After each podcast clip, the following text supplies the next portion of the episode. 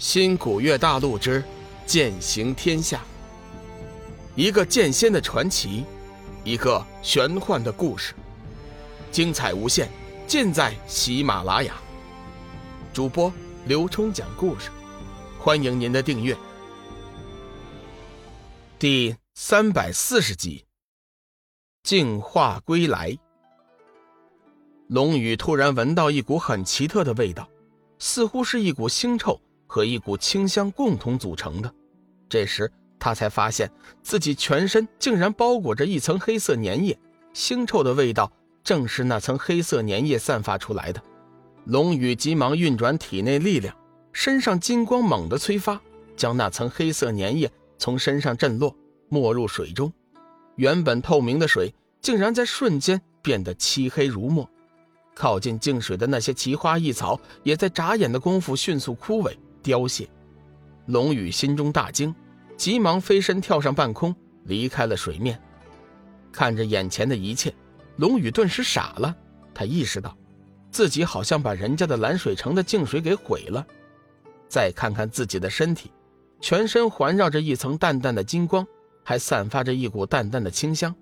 天一圣经和生命之灵异常的强大，显然自己把净水的功能完全吸收了。换句话说，自己如今就是一个活生生的净水。想到这里，龙宇的头都大了。人家林海散人一片好心，自己如今毁了净水，这以后见面该怎么交代？停了一下，龙宇决定先看看自己体内的魔煞是否真的被净化了。盘腿打坐，静气凝神入定。龙宇将神识遁入体内，仔细观察体内的情况。他发现七煞金脉依然存在，七煞魔气也同样存在。不过惊奇的是，龙宇在七煞魔气中，居然再也感应不到那股杀气和凶残的气息了，变得无比的宁静平缓。龙宇不由得惊呆了，看来净水的功效确实灵验。收回心神，他睁开眼睛看了看四周，一股奇妙的感觉涌上心头，周围百里的一切。竟然全部清晰地印在自己的脑海，天上的白云，地上的一草一木，一切都变得那么的清晰。他明显感觉到自己的神识增强了，显然这又是净水的功效。龙宇静下心来，仔细地分析了一下自己的情况，随后确定自己体内的七煞魔气已经有了质的变化，其中阴邪之气尽数被净水净化。现在出手，即便是仙人也无法察觉他的真实身份。想到这里，他决定尽快返回蓝水城。当他走出净水乐园的时候，先前带他进入蓝水城的弟子早就在门口焦急地等候了。他见到龙宇出来，急忙上前说：“寒水，你可算出来了。今天一天，我已经收到了师尊三次催促了。龙凤城的决赛在今天就要开始了。”对了，你怎么没穿衣服啊？你身上怎么会有净水的气息呢？先前光顾着着急了，这才发现了龙宇的异常。龙宇随便找了一个借口搪塞了过去，随后急忙说：“这位师兄，麻烦你把身上的长袍借我穿穿，时间紧急，我现在就返回龙凤城去。”那名弟子略微犹豫了一下，急忙把身上的外套脱下来给他，帮他换上，随后带他进入了传送阵。就在传送阵即将开始传送的时候，阵中传来龙宇的声音：“师兄，千万不要再进入净水乐园了，切记切记啊！”实际上，龙宇原本什么都不需要说，蓝水城的弟子也不敢随意进去。说穿了，他是做贼心虚，害怕人家进去后发现净水被毁。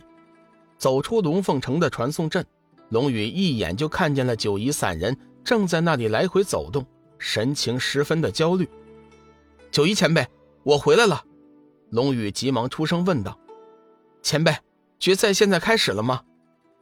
九夷散人听到了熟悉的声音，急忙回过神来，上前抓住了龙宇的双手，喜道：“哎呀，寒水呀，你总算是回来了。你要是再不回来，就要被取消资格了。哎，对了，你怎么成了这个样子？穿的这是什么衣服啊？”哎，算了算了，先去会场报道，别的事情以后再说。为了赶时间，九夷散人拉着龙宇，直接瞬移到达了会场。而此时，距离龙宇的资格取消还剩下不到半炷香的时间。就这，还是大明王、宁海散人和天元尊者剑君子等人五人共同努力结果。若是一般参赛弟子，像龙宇这般一直不露面，早就被取消了资格了。报道之后，九夷散人将龙宇带到了太元尊者面前。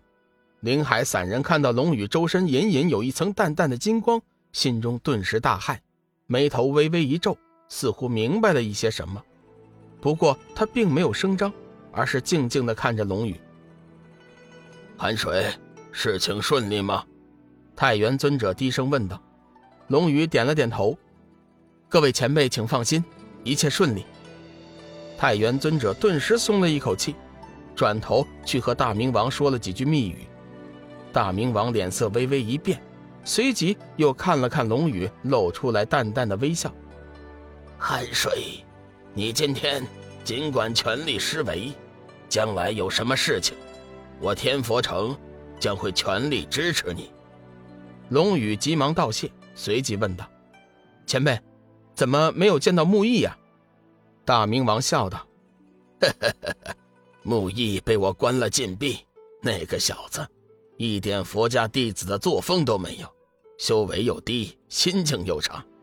我叫弟子将他带回了天佛城，关了禁闭，叫他潜心修炼，除非他成功的掌握混沌珠上面的一种古佛法，否则我是不会放他出来的。呃，对了，你可能还不知道吧？”老衲是大梵寺的第三代掌教，龙宇又惊又喜，惊的是大明王的辈分居然如此之高，喜的是志远遇到他算是行了大运，今后的前途定然是不可限量。前辈，木易天赋过人，只是空明大师一直疏于管教，现在由您亲自教诲，我也就放心了，他日前途一定不可限量。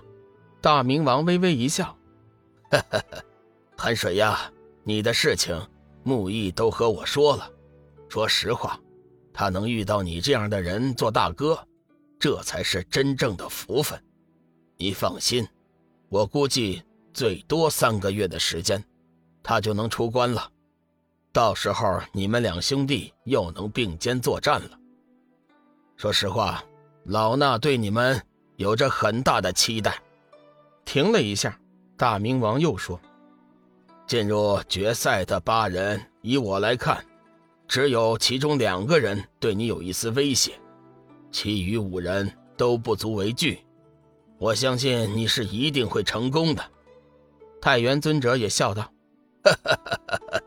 对，我们都认为最后的胜利者肯定是你呀。”龙宇重重的点了点头：“。”我一定会成功的，小玉，你等着我，我一定会拿到斩日，和你牵手团聚的。龙宇的心中暗暗发誓。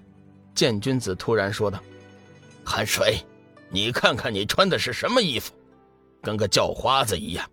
清月，赶紧给韩水找一套合适的衣服。”本集已播讲完毕，感谢您的收听。长篇都市小说。农夫先田已经上架，欢迎订阅。